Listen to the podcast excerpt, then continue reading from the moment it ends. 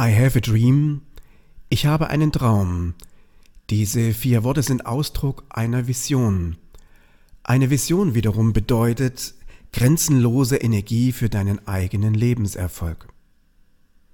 Es wäre doch an der Zeit, dass die Menschen sich gegenseitig und miteinander in Würde und Respekt begegnen, mit Wertschätzung für das Leben, doch was wir jeden Tag erleben, ist nicht wirklich kreative Weiterentwicklung oder ausschließlich unterstützend. Vielleicht ist es so, da viele Menschen die nötigsten Grundbedürfnisse im Leben oder im Alltag nicht finden oder nicht haben. Was meinst du? Wie siehst du das? Nun, wenn unsere Grundbedürfnisse jedoch erfüllt sind, erkennen wir, dass mehr Geld nicht wirklich zu mehr Glück führt. Stattdessen konzentrieren wir uns auf das, was eine bessere Lebensqualität bringt. Eine sehr wichtige Zutat ist, Intimität zu all den kleinen Dingen herzustellen, die wirklich wichtig sind. So zum Beispiel mehr Zeit für den Partner und die Familie, für Hobbys und Interessen, für Reisen und Entdeckungen. Es ist sozusagen wie eine geistige Umarmung unserer selbst. Ich nenne es mal Schokolade bei Kerzenschein. Vielleicht brauchen wir nach all den Dramen der vergangenen Zeit einfach ein bisschen mehr Schokolade, ein bisschen mehr Geborgenheit, ein bisschen mehr Miteinander. Ich nenne diese Schokolade eine Vision. Sobald Menschen ihre Vision gefunden haben, werden sie sozialer, sie werden sozial kompetenter, Grabenkämpfe gehören der Vergangenheit an und statt Verdrängung und Machtkampf kommt Miteinander und wohlwollender Wettbewerb. Stell dir nur einmal für eine Sekunde vor, wie es wäre, wenn unsere Chefs und Führungskräfte, unsere Arbeitgeber, Kollegen, Freunde und Mitmenschen wie Schokolade bei Kerzenschein wären. Fühlt sich das gut an? Unmöglich, sagst du? Nun, damit hast du sicherlich recht, wenn wir es bei dem belassen, wie es ist. Wir haben auch die Chance, Visionen zu kreieren und damit das Dilemma zu durchbrechen und zu beenden. Du selbst kannst die Veränderung sein, die du dir im Leben auf der Welt schon so lange wünschst. Entwickle deine Vision. Nun, ein Schritt, um dies zu erreichen, ist unter anderem ein Kurs, den ich anbiete, mit dem wunderbaren Titel Ich schaffe das. Ein Kurs für Erfolg und Vision, denn Erfolg und Vision gehen sehr dicht aneinander. Lass es mich folgendermaßen erklären. Gehe mit mir auf eine Reise, eine Reise weit, weit zurück, eine Reise 150.000 Jahre in die Vergangenheit. Ein sonniger Nachmittag. Du trittst auf eine Lichtung und erblickst vor dir erstens leuchtend rote Erdbeeren, sehr schmackhaft, und zweitens einen Säbelzahntiger, sehr hungrig. Was glaubst du, welchem Ereignis schenkst du zuallererst deine Aufmerksamkeit? Nun, die Entscheidung zugunsten der Erdbeeren konnte sich im Laufe der Evolution leider nicht durchsetzen, wir wählen immer das unangenehme Thema. Vielleicht kennst du den Begriff von offensiven und defensiven Aufgaben. Defensive Aufgaben sind diejenigen, mit denen du einen Zustand erhältst oder wiederherstellst. Nun, wenn du es tust, hast du im Grunde genommen, was du schon vorher hattest. Und wenn du es nicht tust, hast du Nachteile. Beispiel Putzen. Auch wenn du deine Wohnung jeden Tag putzt, wird sie nie sauberer als sauber. Aber kaum putzt du mal ein Monate nicht und schon sieht's gleich aus wie Sau. Nun, defensive Aufgaben sind meistens dringend und nicht wichtig. Kleine Denkpause. Demgegenüber stellen sich die offensiven Aufgaben. Offensive Aufgaben sind genau andersherum. Wenn du sie tätest, hättest du viel davon. Und wenn du, wenn du es jedoch nicht tust, hast du auch keine Nachteile. Wir nehmen mal das Beispiel vom Japanisch lernen. Es wäre ja toll, wenn du es könntest. Du hättest viele Vorteile und sicherlich auch viel Vergnügen. Aber wenn nicht, du konntest es ja bisher auch nicht und es eilt nicht, es hat ja Zeit. Offensive Aufgaben sind wichtig und nicht dringend. Ziele, Lebensziele vor allem, sind offensive Aufgaben. Du musst nicht reich, schön und berühmt sein, es ist überhaupt nicht notwendig. Bisher ging's doch auch so. Kurz gesagt, Putzen schlägt dein Lebensziel. Die meisten Menschen kommen nicht dazu, ihre Ziele zu verwirklichen, weil sie ihre Wohnung putzen müssen. Hey, du brauchst eine Putzfrau. Defensive Aufgaben sollte man delegieren. Und um wirklich erfolgreich zu sein, ist es sehr zielführend, sich in mindestens fünf Bereichen Ziele zu setzen. Nämlich in den Bereichen Gesundheit, finanzielle Freiheit, Beziehungen, Lernen, persönliche Entwicklung, emotionale Freiheit und im fünften Punkt Spiritualität, sprich Sinn des Lebens. Lass uns das mal betrachten.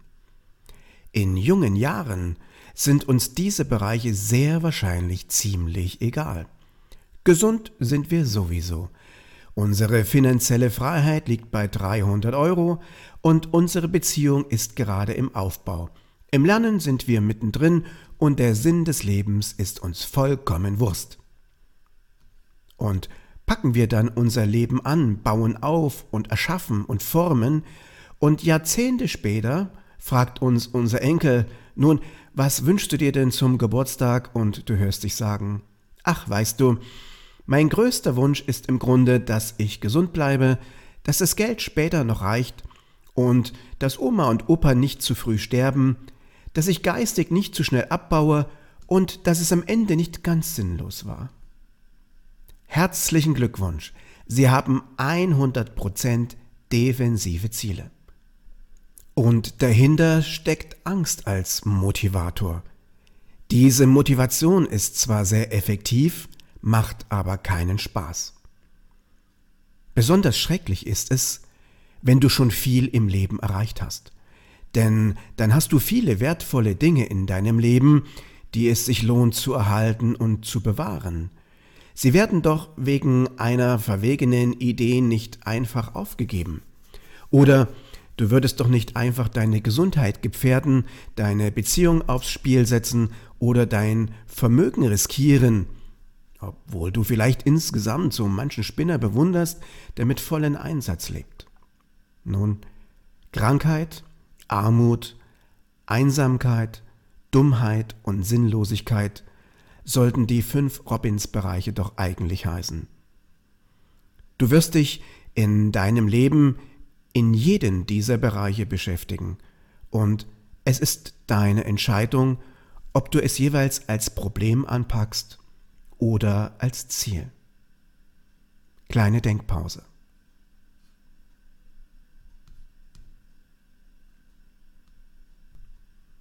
Ein amerikanischer Komiker antwortete auf die Frage, lieben Sie Ihre Frau?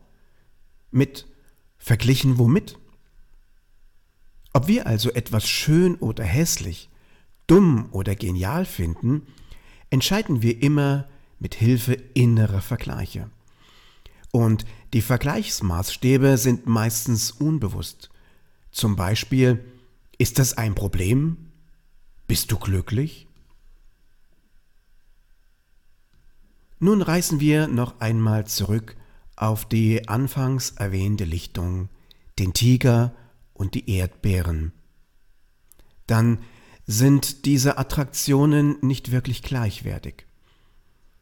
Wenn wir statt des Tigers frischen Dinosaurierdung fänden, neben den Erdbeeren, würde uns der Dung bestimmt den Appetit verderben.